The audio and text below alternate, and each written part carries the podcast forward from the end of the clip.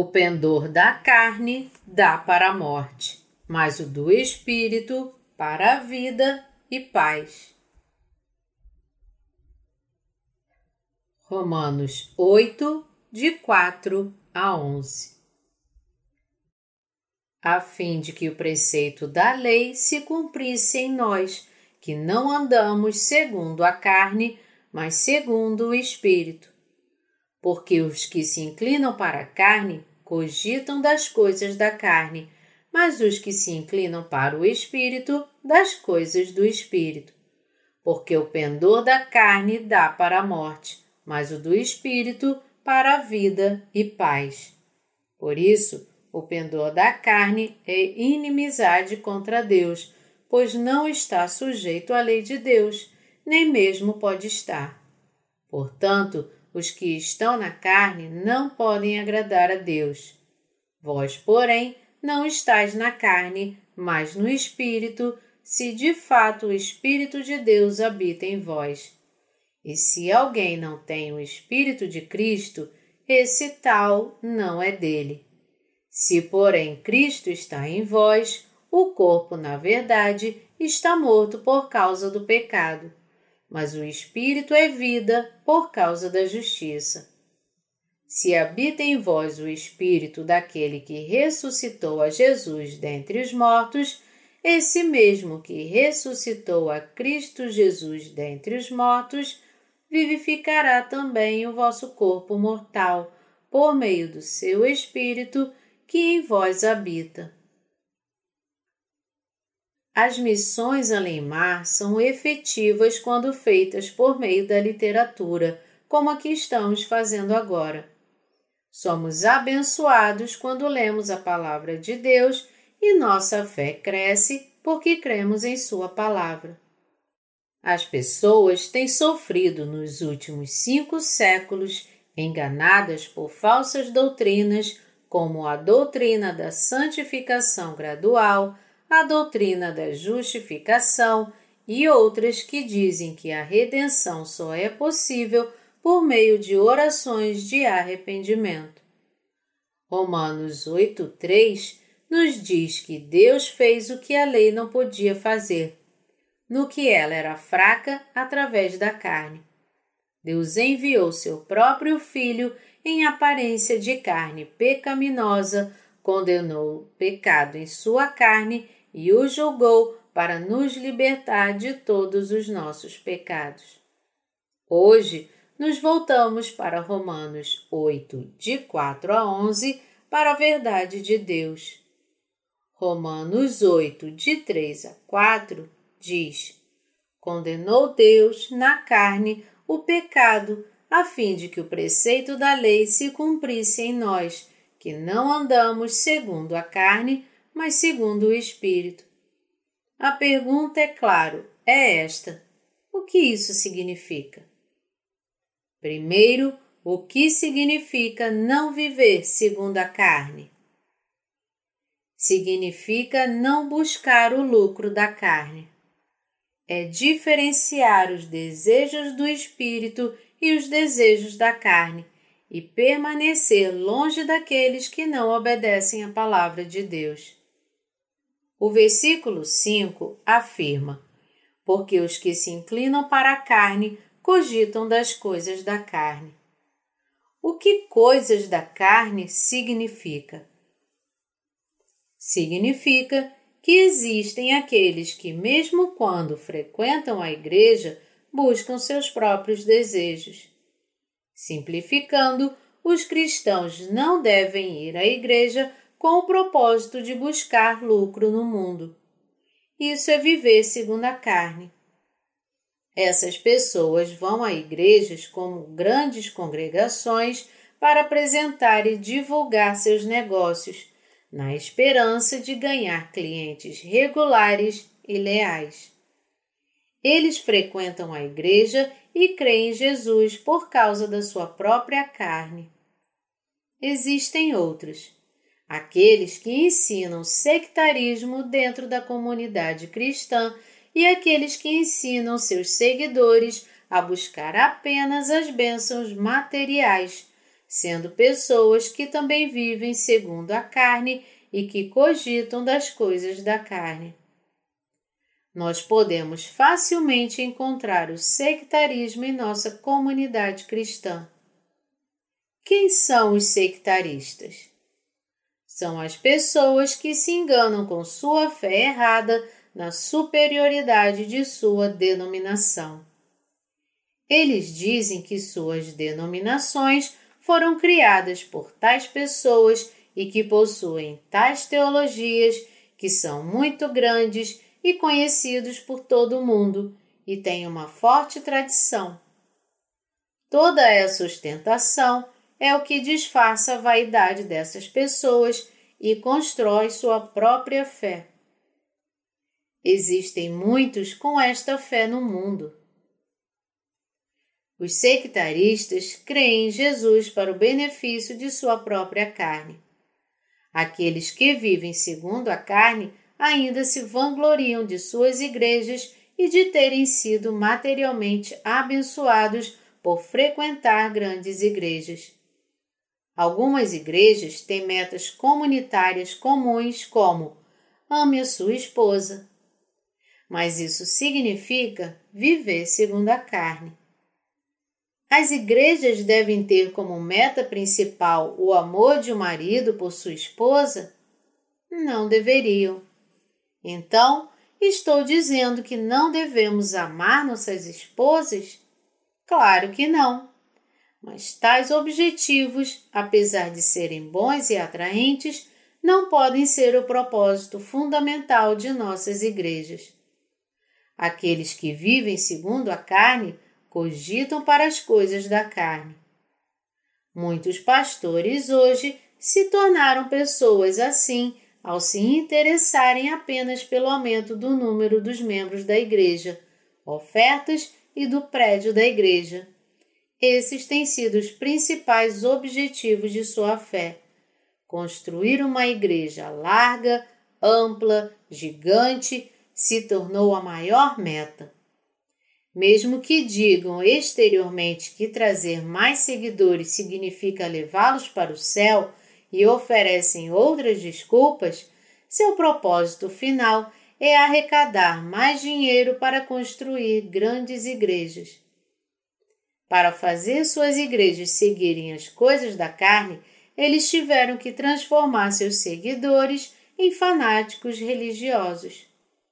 Alguns pastores construíram seu sucesso na habilidade de transformar sua congregação em fanáticos, loucos, delirantes e completamente enganados. Aqueles que vivem segundo o Espírito de Deus Contudo, existem aqueles que realmente vivem segundo o Espírito de Deus entre os cristãos. Estes que vivem segundo o Espírito vivem segundo a palavra de Deus, creem no que está escrito nas Escrituras, enquanto negam seus próprios pensamentos, fazem o que agrada a Deus e pregam o Evangelho da água e do Espírito. A Bíblia afirma que aqueles que vivem segundo o Espírito cogitam para as coisas do Espírito. Se nós fomos perdoados por todos os nossos pecados pela fé na justiça de Deus, não devemos viver de modo impensado, mas viver meditando na obra do Espírito. Aqueles que vivem pelo Espírito pensam espiritualmente e preferem fazer as coisas do Espírito pela fé. Felizes são aqueles que perseguem as coisas do Espírito. Estas são as pessoas que agradam a Deus, salvam os outros dos pecados do mundo e vivem pela fé. Nós fomos perdoados de nossos pecados e, portanto, devemos cogitar das coisas do Espírito e viver segundo ele. A meta de nossas vidas é cumprir a obra do Espírito, que é pregar o Evangelho da Água e do Espírito. Devemos cogitar as coisas do Espírito. O quanto você tem cogitado estas coisas? Nós estamos travando uma guerra espiritual e devemos praticar as coisas do Espírito pela fé na justiça de Deus e pela pregação dela. Devemos sempre pensar no que agrada ao Senhor Jesus e praticar a obra do Espírito, levando em consideração a obra de Deus, mesmo quando estamos fracos e cheios de falhas. Depois de fazer algum trabalho, devemos nos esforçar para fazer mais coisas que agradariam ao Senhor Jesus. Agora estamos pregando o Evangelho da Água e do Espírito para o mundo inteiro por meio da literatura. Cerca de 200 a 300 pessoas recebem nossos livros cristãos gratuitos diariamente visitando nosso website. Ao nos esforçarmos com fé para pregar o Evangelho da Água e do Espírito em todos os países do mundo, estamos servindo ao Evangelho com você na sua igreja. Se não pensássemos nas coisas do Espírito, não teríamos garantido esses frutos do Espírito. Devemos cumprir sua obra com nossas mentes nas coisas do Espírito. Então estaremos agradando nosso noivo espiritual, Jesus Cristo, como a noiva virtuosa encontrada em Provérbios, capítulo 31. O versículo 8 afirma: Os que estão na carne não podem agradar a Deus. Este verso se refere àqueles que ainda não receberam perdão dos pecados. Por isso, o pendor da carne é inimizade contra Deus, pois não está sujeito à lei de Deus, nem mesmo pode estar. Portanto, os que estão na carne não podem agradar a Deus. Romanos 8, de 7 a 8. Assim, os pecadores que não têm o Espírito neles não podem fazer a obra de Deus nem agradá-lo. Os pecadores não se sujeitam à lei de Deus nem à sua justiça. Eles não podem agradá-lo. Isso porque eles não conseguem entender qual é a vontade de Deus, pois o Espírito Santo não habita neles. O que agrada ao Senhor Jesus é perdoar todos os pecados da humanidade com o Evangelho da Água e do Espírito ele não se agrada com o louvor e adoração dos pecadores. Deus não fica satisfeito quando os pecadores o louvam. Não importa quantos deles ergam as mãos para louvá-lo e derramar lágrimas em adoração, eles não podem agradar a Deus. Os cristãos pecadores tentam agradar a Deus estando intoxicados de emoções. Eles não podem agradar ao Senhor Jesus. Aqueles que têm pecados não podem agradar ao Senhor Jesus porque são pecadores. Não importa o quanto tentem, os pecadores nunca agradarão a Deus. Não é uma questão de quanto eles querem agradar a Deus, mas sim que é impossível para eles agradar a Deus. Deus ficaria satisfeito se as pessoas construíssem grandes templos? Ele não ficaria. Se for necessário mudar para uma igreja grande, é claro que esta deve ser construída, mas construir uma igreja grande apenas por construir não agrada a Deus de forma alguma. Uma igreja em minha cidade, por exemplo, recentemente gastou 3 milhões de dólares para construir um novo templo, mas o templo anterior, estando do lado do novo, e ainda está em excelentes condições de acomodação. Visto que o tamanho da congregação era de cerca de 200 a 300 pessoas, foi realmente necessário construir essa igreja? A Igreja de Deus não é construída de tijolos. Deus nos diz que somos o templo de Deus e que seu Espírito habita no coração dos justos. É certo construir uma igreja grande quando há necessidade, mas construí-las simplesmente por construir glorifica a Deus? Não, não glorifica. Reunir mais pessoas em uma igreja glorifica mais a Deus? Não, você não pode agradar a Deus simplesmente fazendo isso. Aqueles que estão na carne não podem agradar ao Senhor Jesus. Às vezes, há pessoas justas que buscam apenas o lucro da carne. Essas pessoas não podem agradar ao Senhor Jesus. Entre os justos, existem alguns que ainda estão presos por seus pensamentos carnais como pecadores. Essas pessoas não podem agradar a Deus. Eles, na realidade, não são capazes de viver uma vida saudável de fé na igreja. Eles reclamam, eles ofendem a igreja de Deus e, eventualmente, deixam a igreja. Portanto, nós que somos justos devemos viver uma vida justa e agradável a Deus, não uma vida que busca apenas o lucro da carne. Devemos pensar nas obras de Deus e sua justiça servir as obras de sua justiça e usar nosso corpo, mente e bens como instrumentos da justiça de Deus. Devemos viver uma vida que agrade a Deus. Aqueles que estão no Espírito de Cristo. Vamos ler o versículo 9 juntos. Vós, porém, não estás na carne, mas no Espírito, se de fato o Espírito de Deus habita em vós. E se alguém não tem o Espírito de Cristo, esse tal não é dele. Esta passagem, segundo Paulo, significa que se nós cremos no Evangelho da Água e do Espírito, em outras palavras, se cremos na justiça de Deus e fomos redimidos de nossos pecados, não estamos mais na carne, mas no espírito.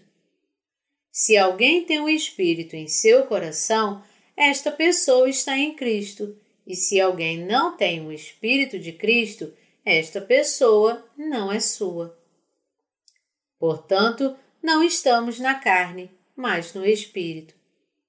Nós que estamos no espírito e fomos libertos do pecado pelo evangelho da água e do espírito, não devemos esquecer que somos soldados da justiça, que têm a capacidade de agradar a Deus como justos em Cristo. Não devemos nos desesperar na fraqueza de nossa carne, mas agradar a Deus com a fé de que, embora sejamos fracos, somos seus e estamos nele, e, portanto, somos seus obreiros. Devemos saber que não podemos buscar apenas os proveitos da nossa carne depois de nascer de novo, mas viver sabendo que os justos estão destinados a viver apenas para a justiça de Deus. O versículo 10 nos mostra como os cristãos devem viver. Se, porém, Cristo está em vós, o corpo, na verdade, está morto por causa do pecado mas o espírito é vida por causa da justiça. Na verdade, nós, nossos corpos, fomos crucificados e morremos com Jesus Cristo por nossos pecados. Fomos salvos de todos os nossos pecados através do ato de justiça de Deus, e por causa dessa justiça, os espíritos dos justos, portanto, têm a vida eterna vida eterna. Nós devemos saber que aqueles que foram justificados não podem mais viver pela sua própria carne. Aqueles que não vivem pela justiça de Deus depois de nascerem de novo estão longe de suas bênçãos. Nós fomos destinados a viver pela justiça de Deus. Talvez alguns de vocês, depois de nascerem de novo, pensem em desespero. A Bíblia diz que os que estão na carne não podem agradar a Deus. Eu devo ser um desses. Mas isso não é verdade. Deus nos regenerou para viver como soldados da sua justiça. Algumas pessoas pensam assim porque não entendem a Bíblia.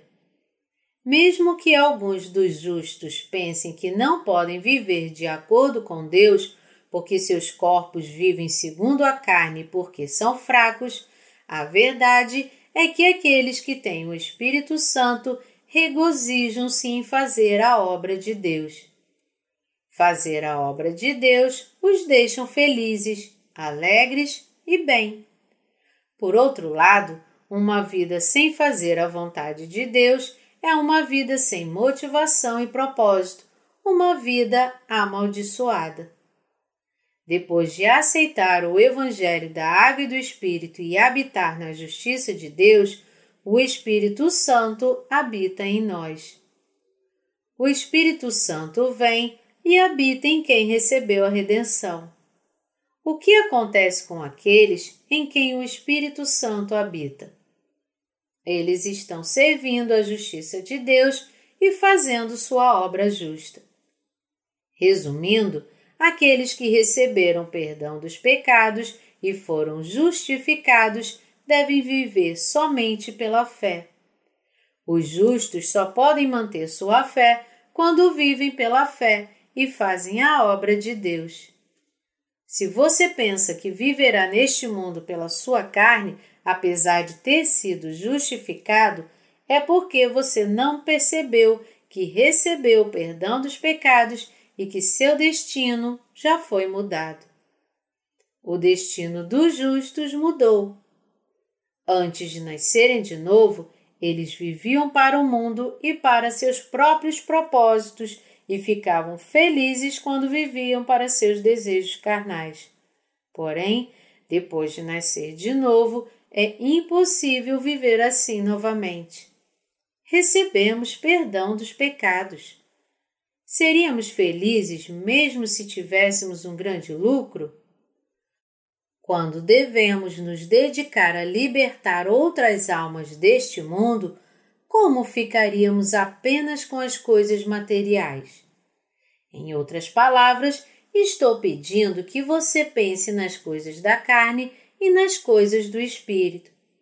Você não precisa fazer essas coisas para conhecê-las. Tudo o que você precisa fazer é pensar seriamente sobre isso. Até agora, preguei sobre Romanos, capítulo 1 a 6, em meu livro anterior, e capítulo 7 a 16, neste livro. Esses dois livros de sermões o quarto e o quinto volumes da minha série de livros cristãos serão dados aos cristãos de todo o mundo para leitura.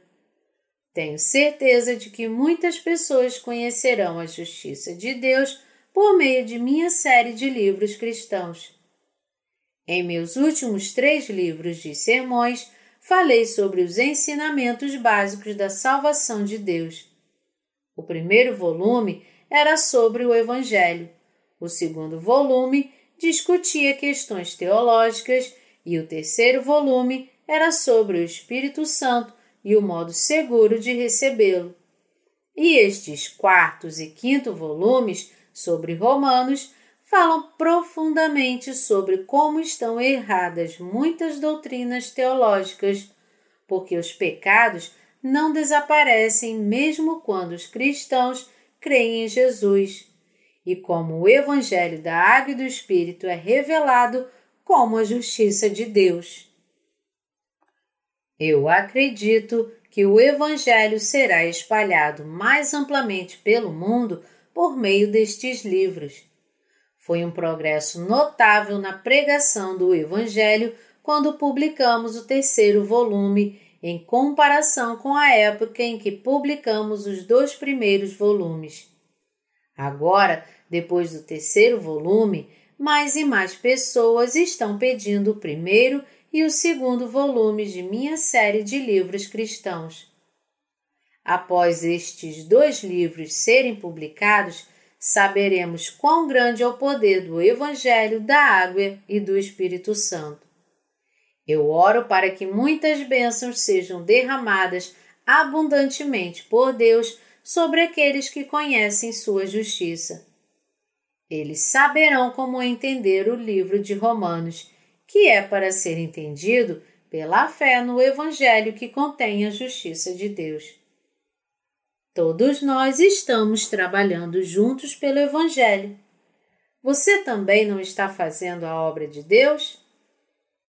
Você está apoiando o ministério da pregação do Evangelho para salvar os pecadores de seus pecados.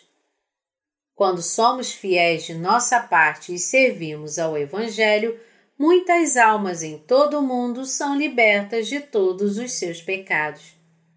Como então podemos abandonar essa obra preciosa pelas coisas do mundo? Eu quero esclarecer para você que nós, os justos, não estamos mais destinados a viver apenas pela nossa própria carne. Agora, nosso destino foi traçado para cumprir a justiça de Deus, para salvar almas e viver por esta justiça. Você deve saber disso e viver o resto de sua vida para Deus, para o verdadeiro Evangelho e para a salvação das almas perdidas no pecado. Isso é o que o livro de Romanos está falando nesta parte. Vamos ler os versículos 10 e 11. Se, porém, Cristo está em vós, o corpo, na verdade, está morto por causa do pecado, mas o espírito é vida por causa da justiça. Se habita em vós o espírito daquele que ressuscitou a Jesus dentre os mortos, esse mesmo que ressuscitou a Cristo Jesus dentre os mortos, vivificará também o vosso corpo mortal, por meio do seu Espírito que em vós habita. A passagem acima significa que nossos corpos morreram em razão dos nossos pecados, mas os nossos espíritos estão vivos por causa da justiça de Deus e da fé se alguém crê na justiça de Deus, tal pessoa receberá uma nova vida. Nós recebemos nova vida pela fé na justiça de Deus.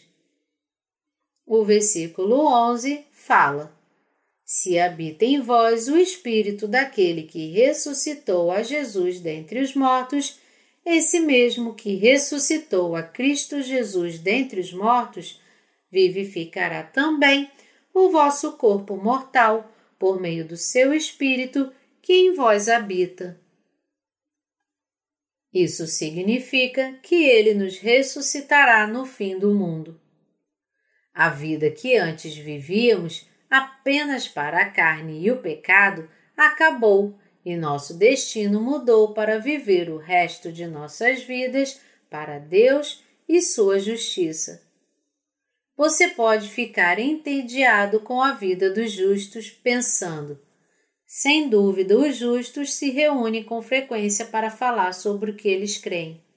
Contudo, até mesmo ouvir um bocejo de um crente nascido de novo sentado próximo a você, ou mesmo ouvir os seus louvores e vozes, renovarão a sua mente se você permanecer na igreja. É por isso que o Espírito Santo trabalha na Igreja de Deus e nos corações dos crentes. Sua mente será renovada e você receberá novas forças em seu coração, será alimentado pelo pão da vida espiritual e obterá tarefas espirituais para sair e cumprir as obras espirituais. Você pode ser renovado no encontro dos crentes. O fato de você ser separado do mundo mostra que seu destino mudou. É por isso que aqueles que vivem segundo a carne cogitam das coisas da carne, mas aqueles que vivem segundo o Espírito cogitam das coisas do Espírito. Os justos não querem mais ser escravos do pecado Queremos finalmente viver segundo o Espírito e cogitar as coisas do Espírito. Os justos fazem as coisas do Espírito, a obra de ganhar almas para Cristo. Devemos trabalhar arduamente para a obra de Deus, negar nossos pensamentos próprios e manter essa obra em mente. Agora devemos viver o resto de nossas vidas dessa maneira. Seu destino foi mudado para viver apenas para a justiça de Deus, porque você recebeu a redenção pela fé no Evangelho da Água e do Espírito. Eu espero que você saiba esta verdade. Desculpe, mas você não pode mais retornar ao mundo e se tornar um escravo do pecado. Se voltasse ao mundo agora, isso significaria sua própria morte. O pendor da carne leva à morte. Seu espírito morrerá, sua mente morrerá e seu corpo morrerá, se você continuar a perseguir seus desejos carnais. Os israelitas não voltaram ao Egito após seu êxodo, nem ficariam felizes em encontrar um egípcio depois que cruzaram o Mar Vermelho. Da mesma forma, nós que já fomos justificados não podemos mais retornar ao Egito, nem ficar felizes em encontrar um egípcio espiritual. Se uma pessoa justa, uma pessoa nascida de novo, saísse pelo mundo e vivesse com os pecadores do mundo, ela ficaria louca em voltar para a Igreja de Deus, sentiria falta da Igreja de Deus. Portanto, vamos viver com nossas mentes voltadas para as coisas do Espírito. O que significam as coisas do Espírito de Deus? Não são coisas de Deus? Não são essas coisas que servem ao Evangelho de Deus? E ainda não somos fracos e imperfeitos? Você é fraco e eu também. Você não recebeu o perdão dos pecados, mesmo sendo fraco e imperfeito? Claro que sim. O Espírito Santo não habita em você? A resposta é um sim enfático.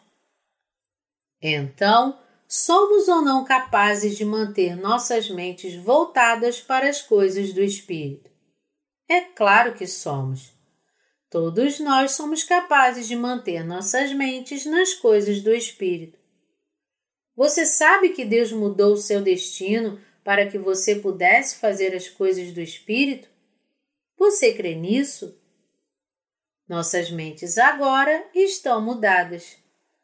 Não saber que sua mente mudou, quando de fato mudou, só trará problemas para você. Você deve manter sua mente firme na justiça de Deus. A Igreja de Deus será sua casa, seus companheiros cristãos serão seus irmãos e pais. Em outras palavras, sua família, no mesmo espírito. Todos em sua igreja se tornarão sua família. Se você não pensava assim antes, agora é a hora de reconsiderar e pensar seriamente sobre esses ensinamentos. Não pense que apenas uma família de carne e sangue é sua família. Aqui é a sua casa e a de todas as pessoas nascidas de novo. Todos vocês são parte da família de Deus. É por isso que devemos viver segundo o Espírito.